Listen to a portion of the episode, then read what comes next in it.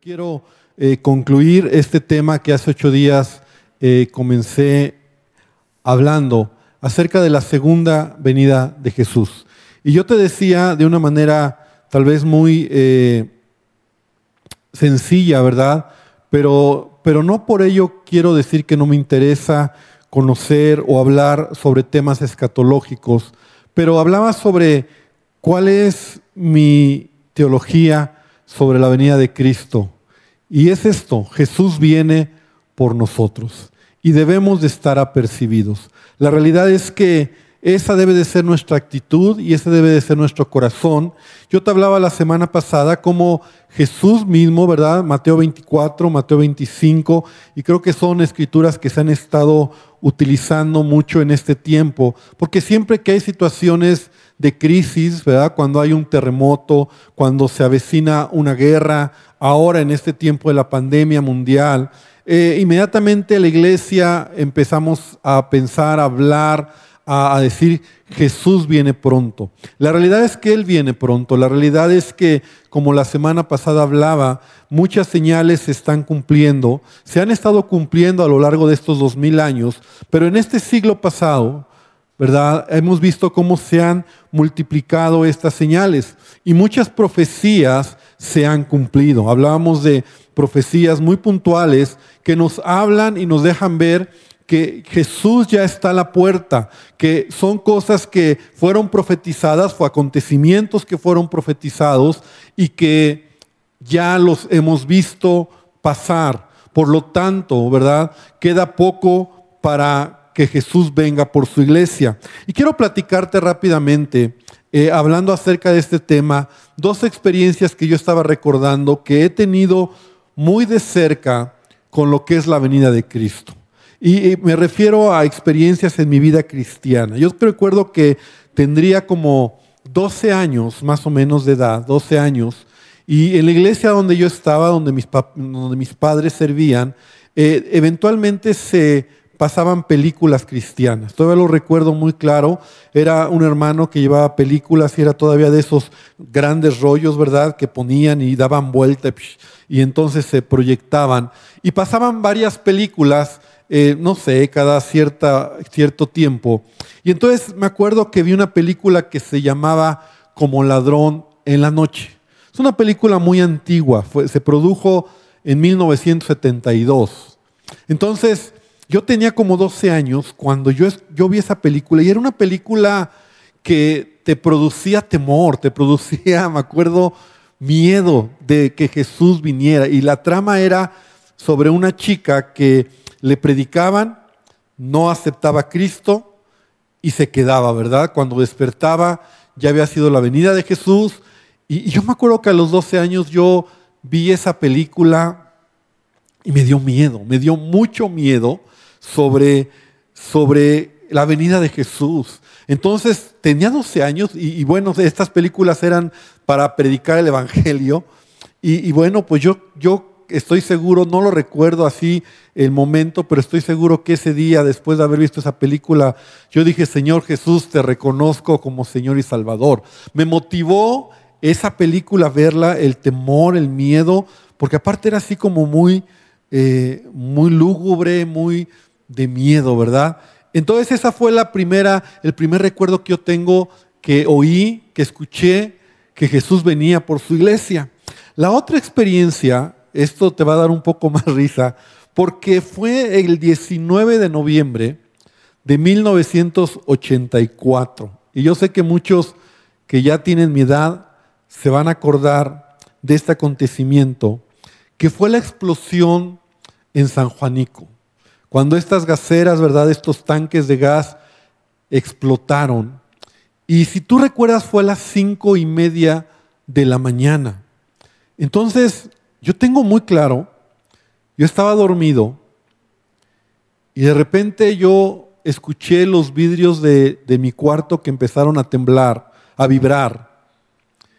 Y abrí los ojos y lo que pude ver fue como un resplandor en el cielo fue un gran resplandor e inmediatamente otra vez todo estuvo oscuro.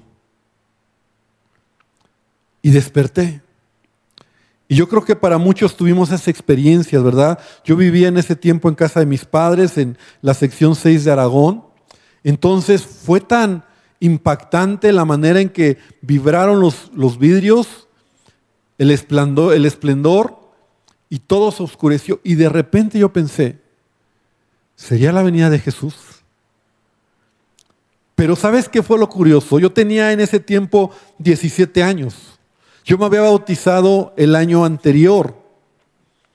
Tenía 16 años cuando me bauticé, o 15 años. Y yo había sido bautizado el Espíritu Santo hacía poquitos meses. Entonces yo tenía un tiempo de, estar en la presencia y con experiencia con Dios muy fuerte. Entonces cuando yo pensé, dije, ¿sería la venida de Cristo? Pero yo dentro de mí dije, no, porque pues yo estoy aquí, ¿no? O sea, pareciera muy presuntuoso, pero fue muy inocente mi manera de pensar. Y, sabes, la verdad es que yo, yo sí dije, no, no puede ser, yo estoy aquí, si Jesús vino, pues yo me hubiera ido, ¿no? Así yo pensé. Pero fue una experiencia muy fuerte. Yo no sé si tú lo recuerdas, o aún a lo mejor tú también, si eres, eras cristiano, en ese tiempo lo pensaste. Pero, ¿sabes? Eso ya han pasado más de 30 años que sucedió estas experiencias en mi vida. Y, ¿sabes? La pregunta sigue siendo, ¿Jesús vendrá por su iglesia? Y la respuesta es, claro que sí.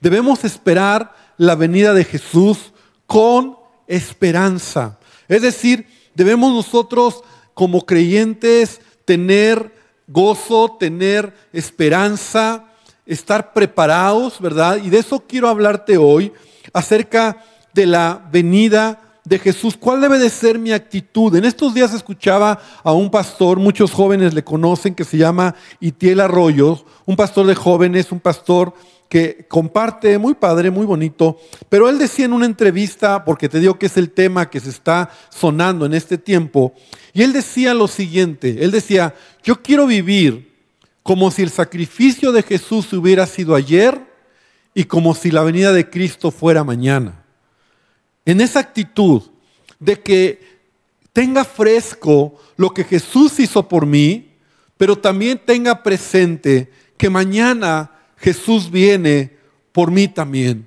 Entonces, realmente debemos de tener esa actitud. La palabra nos enseña que no sabemos el día ni la hora. Y eso debe de ser muy claro, ¿verdad? Pero debemos estar seguros de algo.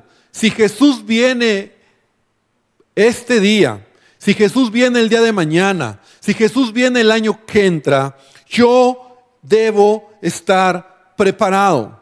Y, sabes, hablar de la venida de Jesús es algo muy interesante porque la palabra de Dios nos enseña que Él vendrá como ladrón en la noche.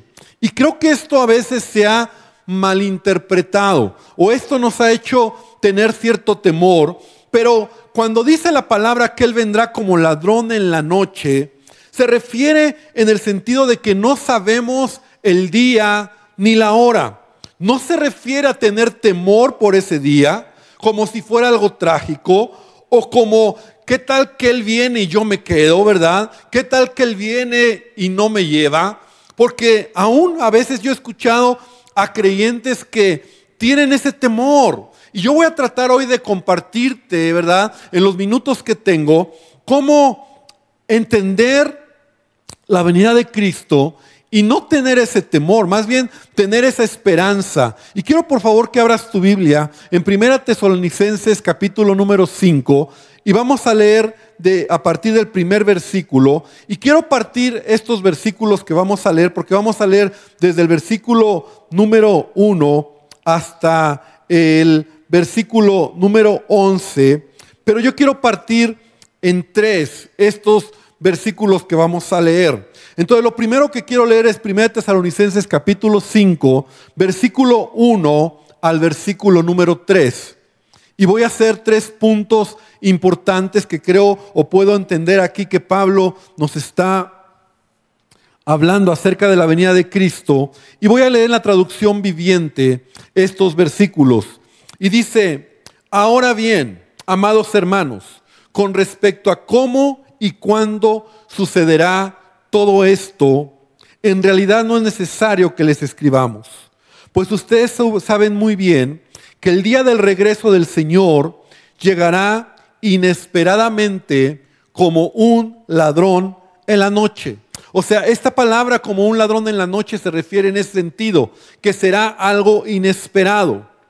Pero sigue diciendo el versículo 3, cuando la gente esté diciendo, todo está tranquilo y seguro, entonces les caerá encima la catástrofe tan repentinamente como le vienen los dolores de parto a una mujer embarazada. Y no habrá escapatoria. Hasta ahí quiero primero leer. Y el primer punto que puedo ver aquí que Pablo está hablando acerca de la segunda venida es que la venida de Cristo sí será una sorpresa para los incrédulos y ellos van a sufrir las consecuencias de no haber creído en Jesucristo.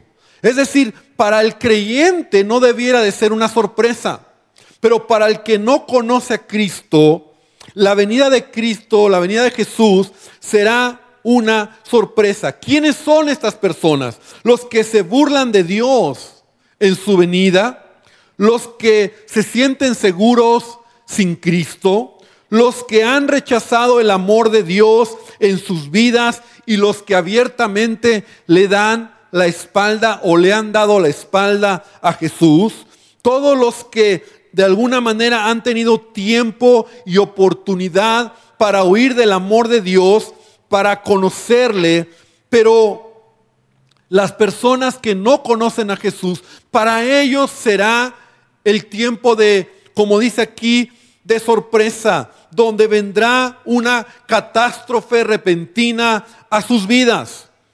Sabes, nosotros hoy, hoy estamos viviendo, ¿verdad? En este tiempo donde estamos en casa, donde todas las noticias están enfocadas a, lo que está sucediendo y pareciera que incluso la maldad, el pecado, las cosas que son, que son en contra de Dios, han disminuido, ¿verdad? La gente, los movimientos en contra de Dios. Pero yo te voy a decir algo, deja que todo regrese a la normalidad y nuevamente el hombre va a empezar o va a continuar hablando y, y empujando para ir en contra de Dios, contra todo lo que tiene que ver, ¿verdad? El pecado, todo lo que está preparando el terreno del anticristo. Y este mundo está caminando hacia una maldad excesiva. Entonces la palabra de Dios nos enseña que las personas que, que estén vivas cuando Jesús venga son los que van a padecer, son los que no han creído, los que no creyeron en el amor de Dios. Mira, te voy a leer algunas escrituras que están en Mateo 24 y Mateo 25 y otras escrituras más que nos deja ver el dolor, el sufrimiento, el tormento que vendrá para aquellos, lo repito, que no han recibido el amor de Dios en sus vidas. Estas palabras de juicio no son para la iglesia. Estas palabras de juicio no son para el creyente. Estas palabras de juicio son para aquellos que han decidido rechazar el amor de Dios en sus vidas. Y así lo dice esta parte en, en, en Tesalonicenses. Entonces Mateo 24, en el versículo 21 dice, porque habrá entonces gran tribulación, la cual no ha habido desde el principio del mundo hasta ahora, ni la habrá. Y las personas que se queden, que no han reconocido a Jesús son los que van a padecer. Versículo 29, inmediatamente después de la tribulación de aquellos días, el sol se oscurecerá, la luna no dará su resplandor, las estrellas caerán del cielo y las potencias de los cielos serán conmovidas. ¿Quién va a ver esto? Los que no recibieron el amor de Dios en sus vidas. Versículo 37 y 39 al 39. Mas como en los días de Noé, así será la venida del Hijo del Hombre. Porque como en los días antes del diluvio estaban comiendo y bebiendo y casándose y dando en casamiento hasta el día en que no entró en el arca y no entendieron hasta que vino el diluvio y se los llevó a todos. Así será también la venida del Hijo del Hombre. ¿Quiénes son los que van a padecer? ¿Quiénes son los que van a sufrir? Los que se queden, los que estén viviendo sin temor a Dios. Versículo 40 y 41. Entonces estarán dos en el campo. El uno será tomado y el otro será dejado. Dos mujeres estarán moliendo en un molino. La una será tomada y la otra será dejada. ¿Quién crees que se va a quedar? ¿Quién crees que será dejado? El que no recibió a Jesús en su corazón. Entonces tenemos que tener claro, ¿verdad? Esto. Versículos 50 y 51 dice, vendrá el Señor de aquel siervo en día que éste no espera, a la hora que no sabe, y lo castigará duramente y pondrá su parte con los hipócritas y ahí será el lloro y el crujir de dientes.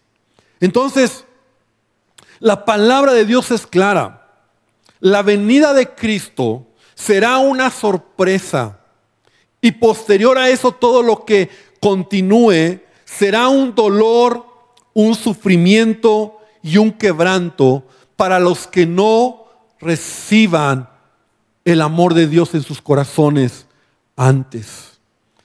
No solamente los que les toque, ¿verdad? Por llamarlo así, en vida, en la segunda venida de Cristo, pero la Biblia también nos habla que los que han muerto sin Cristo, cuando ellos resuciten, la escritura advierte que habrá dolor, sufrimiento y condenación eterna a aquellos que no reconozcan a Jesús como Señor y Salvador. Entonces, hermano, ese es el primer punto que quiero que quede muy claro. Porque no podemos mezclarnos nosotros diciendo, ¿y a mí me va a pasar? Porque vamos a ver más adelante que si tú eres hijo de Dios, tú estás esperando la venida de Cristo. O sea, ¿para quién es la sorpresa? ¿Para quién es eh, este advenimiento que habrá sufrimiento y dolor para el que no ha creído en Jesús? Entonces, la Biblia también dice, ¿verdad? Hablando acerca de los que han muerto y no aceptan a Cristo en su corazón, dice, el que cree en el Hijo tiene vida, pero el que rehúsa creer en el Hijo no verá la vida, sino que la ira de Dios está sobre él. Eso está en Juan 3:36. Entonces la palabra me enseña que si yo no acepto a Jesús en mi corazón, voy a tener una muerte eterna.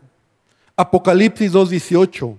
Dice, pero los cobardes e incrédulos, los abominables, homicidas, los fornicarios, hechiceros, los idólatras y todos los mentirosos tendrán su parte en el lago que arde con fuego y azufre, que es la muerte segunda.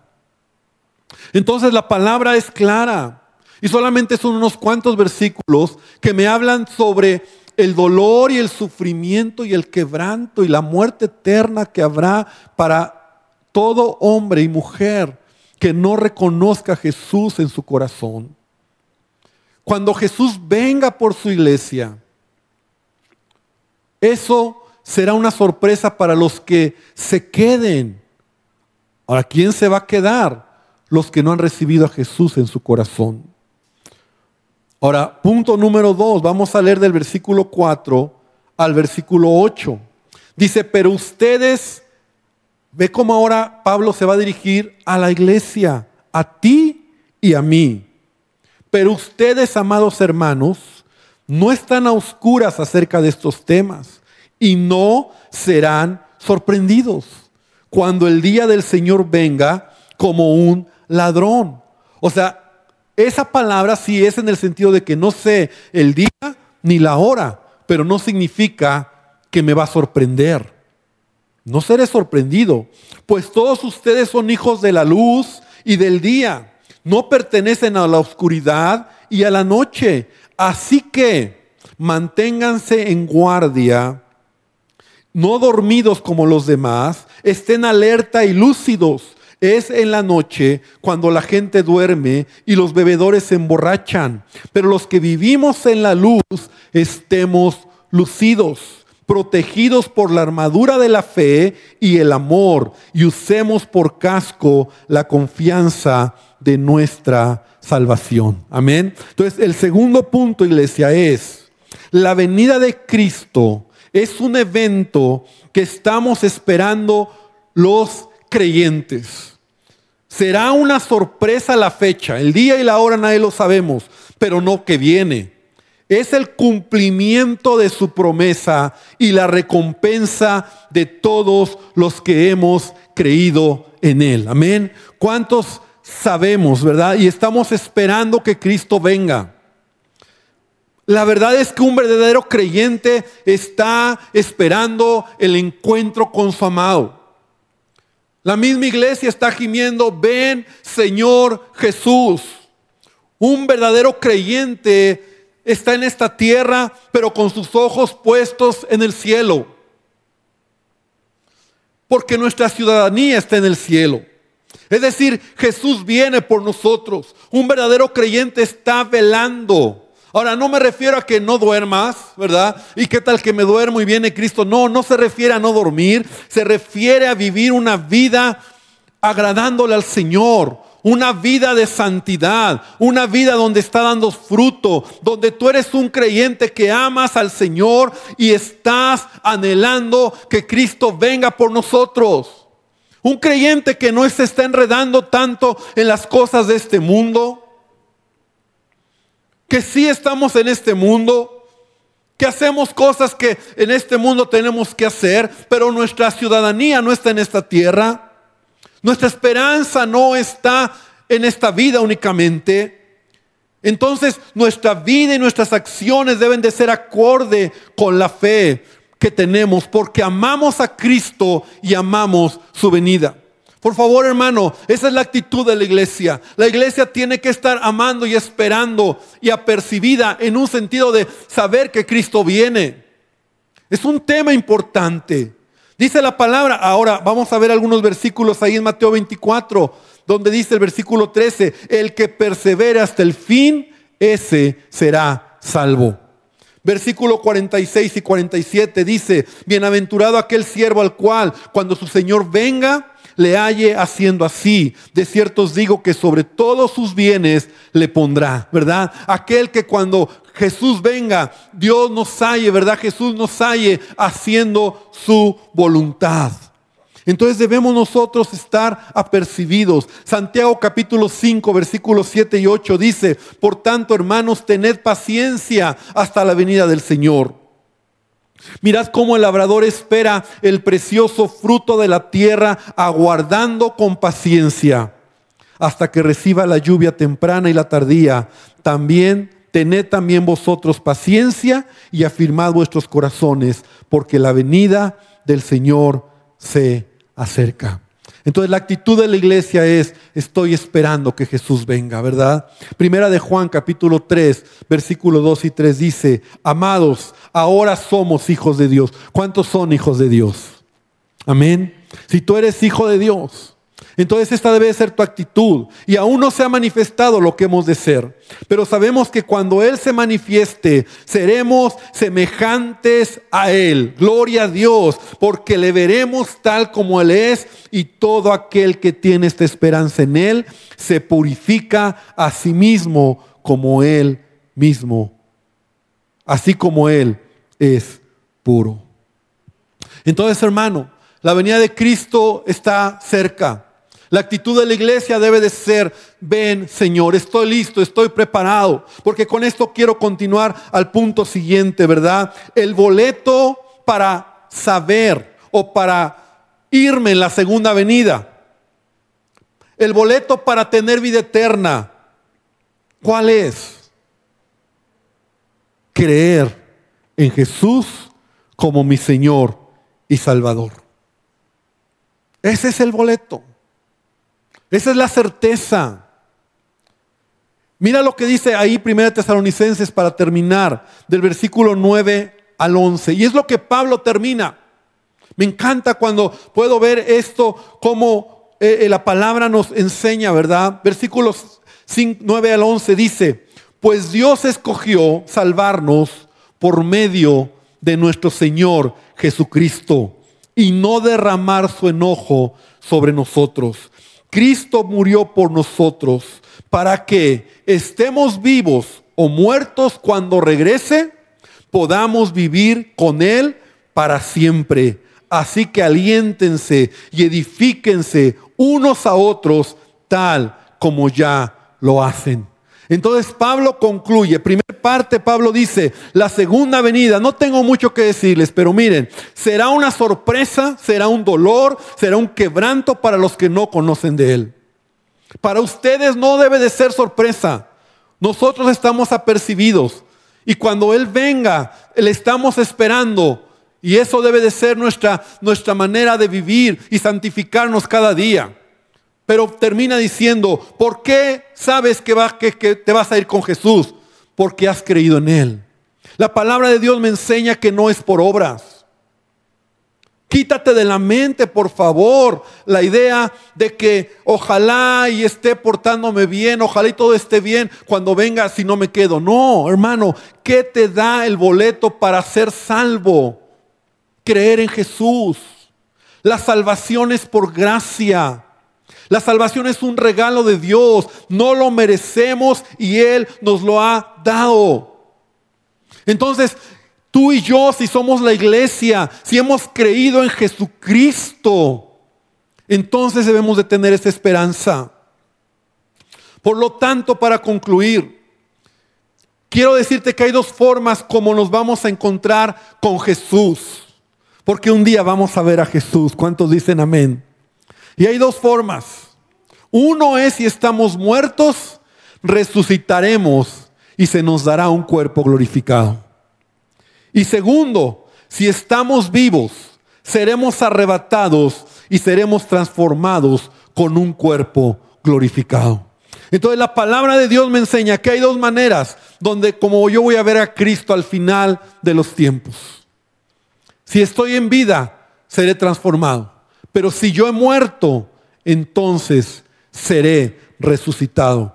Y termino leyendo ahí en 1 Tesalonicenses 4, 13 al 17. Dice, tampoco queremos, hermanos, que ignoréis acerca de los que duermen, para que no os entristezcáis como los otros que no tienen esperanza. Porque si creemos que Jesús murió y resucitó, así también traerá Dios con Jesús a los que durmieron en él. Por lo cual os decimos esto en palabra del Señor. Lo primero que Pablo está diciendo es, los que han muerto, cuando Jesús venga, van a resucitar. Pero ¿qué va a pasar con los que vivimos? Los que habremos quedado hasta la venida del Señor. No vamos a preceder a los que durmieron, porque el Señor mismo con voz de mando, con voz de arcángel y con trompeta de Dios descenderá del cielo, y los muertos en Cristo resucitarán primero. Y luego nosotros los que vivimos, los que hayamos quedado, seremos arrebatados juntamente con ellos en las nubes para recibir al Señor en el aire y así estaremos por siempre con el Señor. Entonces, dos maneras como tú y yo vamos a conocer a Jesús. Si estamos vivos cuando Jesús venga, seremos arrebatados. Si estamos muertos, cuando Jesús venga, seremos resucitados. ¿Cuál es el boleto para que esto suceda en tu vida? Haber creído en Jesús como tu Señor y Salvador. Haber creído en Él. Y por esa razón hoy, yo quiero animarte para que esa sea nuestra esperanza.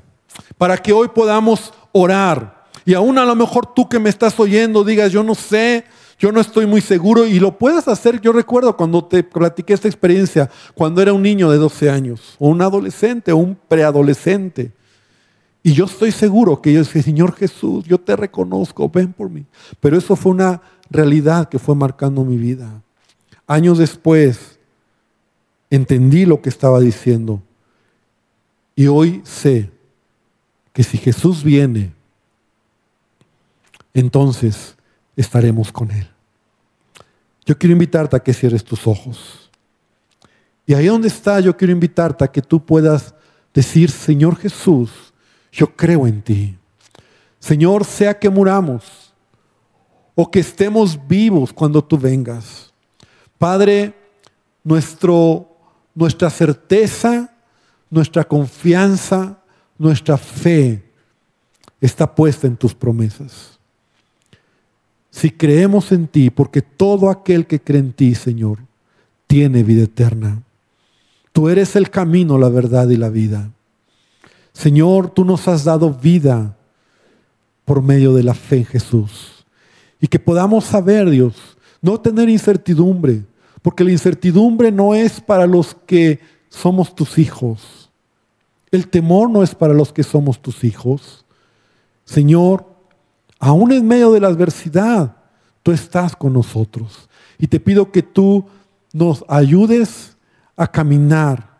Y sea que muramos, o sea que en vida tú vengas por, en esta generación vengas por tu iglesia, Señor, te estamos esperando. Y si morimos, Señor, moriremos un día esperando la resurrección de los muertos. Gracias, Señor, por tus promesas. Gracias por tu fidelidad, Padre. En el nombre de Jesús. Amén y amén.